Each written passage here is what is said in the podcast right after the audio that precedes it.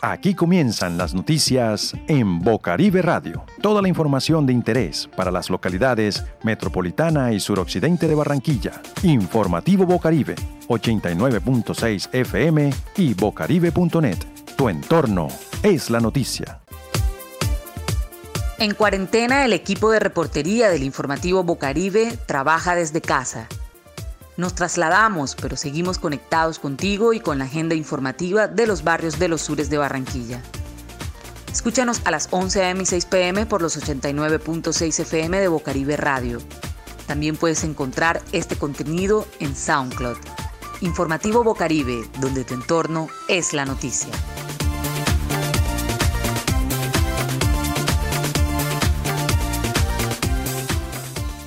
Estos son nuestros titulares habitantes del barrio Las Malvinas exigen al distrito que declare en emergencia el arroyo de Santo Domingo en el tramo que pasa por su barrio.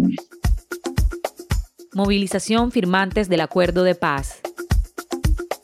El Club Deportivo de Béisbol Las Malvinas en la localidad suroccidente solicita la construcción de un escenario deportivo para esta práctica en la localidad. Contacto Comunidad un espacio para usted. Habitantes del barrio Las Malvinas exigen al distrito que declare en emergencia el arroyo de Santo Domingo en el tramo que pasa por su barrio. Hace tres meses, cuando iniciaron las lluvias en el distrito de Barranquilla, la oficina de riesgo del distrito dijo estar comprometidos con la comunidad de las Malvinas y que le buscaría una solución parcial mientras que la pandemia les dejara dar solución total al mal estado en que está el cauce del arroyo de Santo Domingo en la altura del barrio Las Malvinas y esto solo quedó para la foto. Siguen cayendo casas a pedazos en la orilla del arroyo. Las familias de este sector del barrio Las Malvinas no duermen pensando que pueda llover y el arroyo arrastre sus viviendas. Habitantes y líderes comunitarios piden declarar este sector en estado de emergencia para que el distrito pueda dar respuesta a la problemática que se presenta en este momento en la localidad suroccidente. El informativo Bocaribe dialogó con algunos de los afectados y esto nos manifestaron. López. Bueno, aquí en las Malvinas se terminó de llevar la arroz y se terminó de llevar las casas. Hay una casa de material que está, mejor dicho, en el aire. Y aquí acabamos de llamar al Remberto Quintero y él dijo que para acá no podía venir porque había un peladito desaparecido y primero estaban los niños allá. Aquí ya, esto aquí, manete, ya esto es una desgracia aquí. uno no tiene ni por dónde salir ya. No tenemos ni para dónde coger. ¿Qué vamos a hacer nosotros acá? Imagínate los arriendos con lo que nos salió la Ana Saltarín. 250 mil pesos por mes. Y ni siquiera hace más de dos meses que ya metimos los papeles y estamos esperando que el banco consigne, porque ellos ni siquiera han sido capaces de consignar ni de, nada. Ellos están pintando lo que les da la gana y como les da la gana a ellos. Ana Karina Castro me dirijo, quiero que esto se haga viral y que llegue a los ojos de la Defensoría del Pueblo. Que la Defensoría del Pueblo, por favor, póngase la mano en su corazón y venga a ver lo que está sucediendo. No tenemos para pagar un arriendo, nos ofrecen un arriendo de 250, que primero no ha llegado, estamos hablando del 20 de agosto, un arriendo que no ha llegado nos prometieron 250, ni va, ni ha llegado ni llegará. ¿Dónde vamos a buscar un arriendo de 250? Bueno, ¿y ustedes van a esperar que el arroyo se lleve las casas o qué van a hacer frente a eso? No estamos hablando de un metro ni de dos metros, estamos hablando aquí de, de, de si, si ya se ha llevado cinco casas. Yo quedé en la puerta con usted, usted mismo está viendo. Yo quedé en la puerta del arroyo, mi hermana quedó sin salida. El señor que tengo diagonal, prácticamente la casa le quedó en la mitad. Otro arroyo más y se le lleva media casa. Estamos hablando de los riesgos que corren los niños, que los, los papás son responsables, el gobierno también, porque le estamos pidiendo ayuda hace tres años hace tres años. El 20 de agosto se llevó las casas,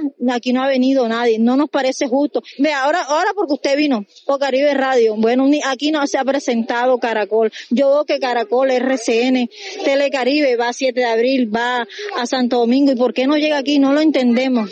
¿Cuántos niños están afectados en el sector por esta situación? Sí, aproximadamente como unos 30 niños. ¿Qué queremos nosotros? Que si no nos van a pagar un arriendo, que al menos por favor nos arreglen este arroyo. A hay una pila de arena, ahí hay una cantidad de escombros, nos prometieron unas máquinas, ni las máquinas, ni las ayudas. Ve, aquí nos pusimos a hacer saco. Tres hombres, no da, no da abasto, no da abasto. Aquí no nos dan solución, no nos dan solución ni nada. Pedimos solución, que no los arreglen, que no los den casa. Si no nos quieren dar casa, que no, pero que nos arreglen el arroyo. No, no sé si es que le quedó grande al señor Jaime Pumarejo esto. De igual manera, dialogamos con la edilesa Paula San Juan, de la localidad suroccidente y esto nos contó sobre esta realidad. Estamos muy preocupados, pues no se ha llevado a cabo algo que, que sea pues de, de carácter urgente y prioritario como autoridad local, pues exigiendo a ADI, al gerente de, de, ADI, que es Alberto Salá, y a nuestro alcalde Jaime Pumarejo, que sea lo más pronto posible esta solución de la canalización del arroyo, porque está, está, aquí hay vidas, vidas que se pueden perder, pero que también se pueden, con anterioridad, se pueden también salvar. ¿Ha escuchado de la gente cuál es la misión suya frente a la administración distrital ahí?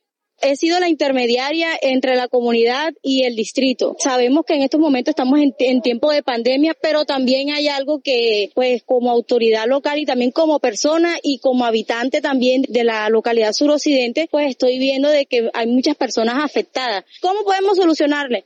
Hombre, de una interviniendo la canalización del arroyo Santo Domingo que pasa por el barrio Las Malvinas. Los habitantes del barrio Las Malvinas siguen esperando soluciones.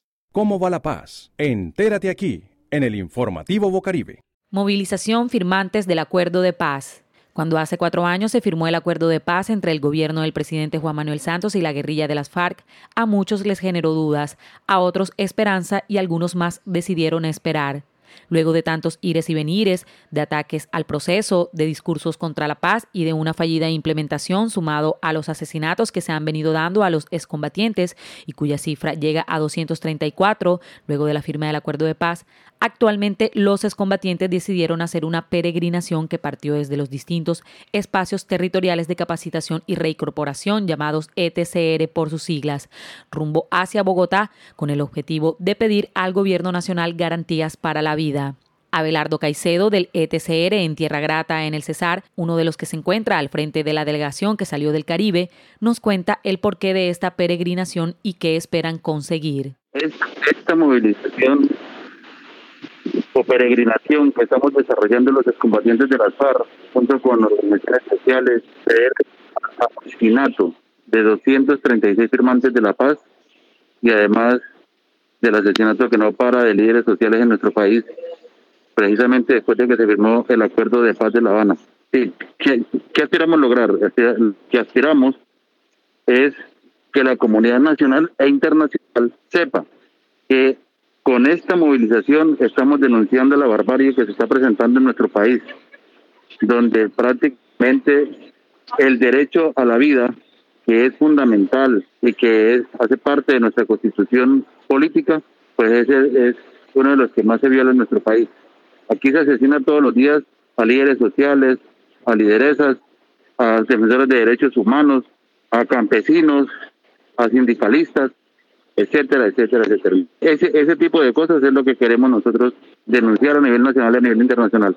Duque, no firmamos la paz para ser asesinados. Es una de las consignas que se ha escuchado y leído en las pancartas que llevan mensajes a favor de la paz y por garantías a la vida. Según Indepaz, son varios los obstáculos que han tenido quienes hoy se encuentran en proceso de reincorporación. La peregrinación que reúne a delegaciones de todo el país cuenta también con un alto componente femenino, mujeres excombatientes, madres de familia, esposas, madres y que hoy suman sus voces para reafirmar el compromiso con la paz y con la vida.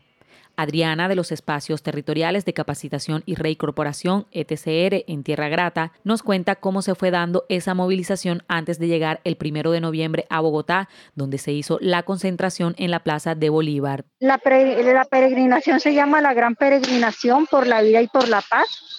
Eh, en este salimos nosotros desde el 29 a, marchar, salimos desde eh, Cesar, desde la vereda Tierra Grata, desde el antiguo espacio territorial y cada región eh, en su área de campamento está cocinando con estufas de gas ahí para todas las delegaciones. En el caso del Caribe, donde estoy yo, estamos cocinando para 300 personas que somos los representantes del Caribe y, y trajimos comida cruda, los campesinos nos regalaron plátanos, papas, yuca, alrededor de, habemos alrededor de 100, 140 mujeres más o menos del Caribe. Y vamos hacia adelante, pues el objetivo de la marcha es la implementación, exigir la implementación del acuerdo de paz, el rechazo del asesinato de defensores del pueblo, líderes y lideresas y de firmantes del acuerdo, que no queremos más derramamiento de sangre, que este dolor que estamos viviendo en Colombia se convierta en esperanza, en esperanza de paz, justicia, igualdad y equidad para todos y todas. La peregrinación ha estado acompañada por diferentes organizaciones de derechos humanos y de la sociedad civil y fue recibida en la Plaza de Bolívar por muchas personas que tienen la esperanza que este país logre salir adelante. El día de ayer lunes, las mujeres farianas realizaron un homenaje a quienes han sido asesinados y que un día creyeron que la paz era posible. También se llevaron a cabo reuniones con varios organismos internacionales que han servido de garantes para que los acuerdos se implementen de la mejor manera y se espera que el gobierno atienda el llamado que hacen quienes un día dijeron que la única arma sería la palabra. Las actividades se han llevado a cabo en medio de actividades culturales de diferentes grupos musicales y también se llevarán a cabo muestras de los distintos proyectos productivos que vienen desarrollando las y los excombatientes en los distintos territorios. De lunes a viernes escucha las informaciones de interés en Bocaribe Radio. A partir de este año ampliamos nuestra franja informativa. Conoce el día a día de las comunidades de los barrios de Barranquilla. Entra en Contacto Comunidad. Cada día te ofrecemos un perfil nuevo de organizaciones sociales locales. ¿Quién se mueve realmente por Barranquilla? ¿Qué pasa en la política local? ¿Cómo va la economía? Análisis, discusiones, testimonios, informes. ¿Cómo está la movida cultural? Aquí te contamos. O mejor, ven y lo hablamos juntos en Bocaribe Radio franja informativa de Bocaribe Radio, donde tu entorno es la noticia. Deportes en el informativo Bocaribe. El Club Deportivo de Béisbol Las Malvinas en la localidad suroccidente solicita la construcción de un escenario deportivo para esta práctica en la localidad. En la localidad suroccidente se encuentra el Parque Las Tres Canchas. En este parque encontramos a un veterano entrenador de béisbol, quien con más de 40 niños practica este deporte en una cancha múltiple de cemento. Hay escenarios para el fútbol en este lado de la localidad, menos para este deporte del béisbol. Niños de 4 años, de 5, de 6, 7 se dan cita con un entrenador y un asesor venezolano. Enseña a los niños los pasos básicos para jugar este deporte y para competir. El informativo Bocaribe dialogó con el profesor, como lo llaman los niños, el señor Marcelino Palma Zambrano. Esto nos comentó de su experiencia como entrenador. El club se llama Club Deportivo de Béisbol Menor las Malvinas. La inquietud mía es de que le exijo la usada al alcalde para que no haga una cancha de béisbol para niños. ¿Por qué? Porque en esta cancha, esta cancha era de softball en el barrio California. Aquí vinieron bastantes jugadores de primera categoría, vinieron a jugar aquí softball, como deciden Eris Izquierdo, Los Lobos, una cantidad de jugadores. Pero a partir de que compusieron la cancha, nos quitaron la recreación deportiva del béisbol, puro fútbol fútbol, fútbol. Y ellos tienen que saber que la gente, la juventud de ahora, se recrea en cualquier deporte. Entonces nosotros lo que queremos es de que nos hagan una cancha de béisbol. Bueno, cuéntenos, ¿y en qué consiste su escuela? ¿En qué consiste? ¿Qué, qué cantidad de niños tiene y de qué edad a qué edad? Bueno, la edad que de los niños que tengo es de, a partir de los cuatro años que es infantil, porque incluso la canchita esa que vamos a coger para béisbol, nada más sirve para niños hasta los seis años, porque ya aquí un niño de ocho años saca la bola, que la cancha es muy pequeña. Bueno, ¿y por qué béisbol y no fútbol? No, porque yo me crié fue en San Pachito, Barrio Bajo, Montecristo, y allá lo que se veía era béisbol cuando mi juventud. El cuñado mío, Teófilo Gutiérrez Blanco, un jugador de, del terminal, ese fue lo que yo veía en él. Yo andaba atrás de él. ¿Y cuántas veces practican ustedes a la semana en esta cancha? Cuéntenos un poco de esto. Vamos a practicar todas las mañanas de ocho y media a 10 de la mañana y de 4 a 6 de la tarde. ¿Y han participado en algún campeonato y han ganado o qué? Un trofeo de subcampeón que lo ganamos en Galapa en el año 2002.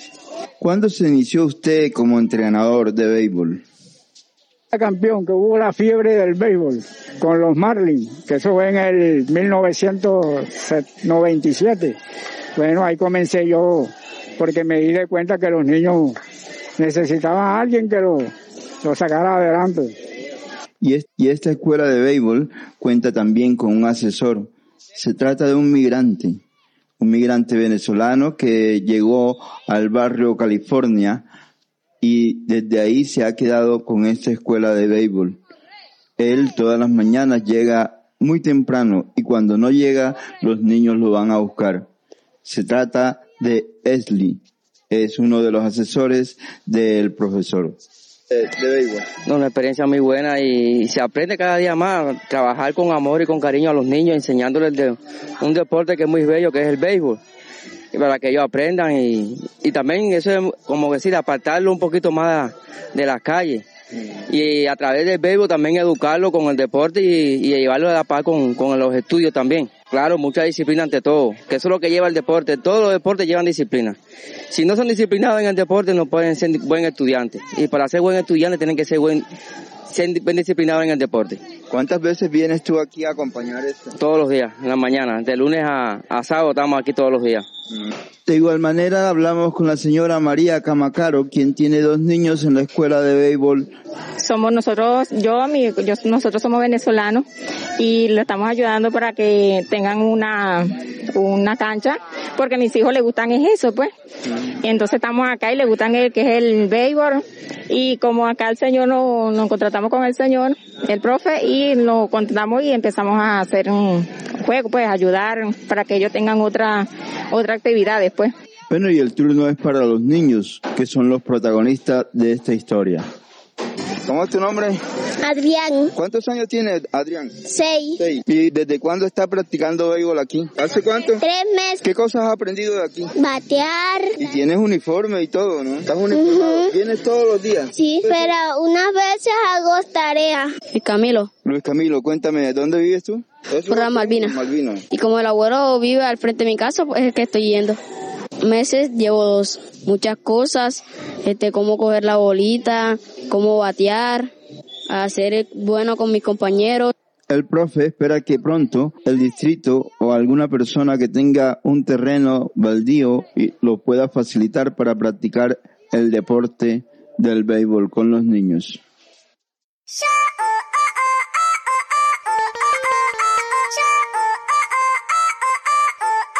Estas fueron las noticias de hoy en el informativo Bocaribe. Tu entorno es la noticia.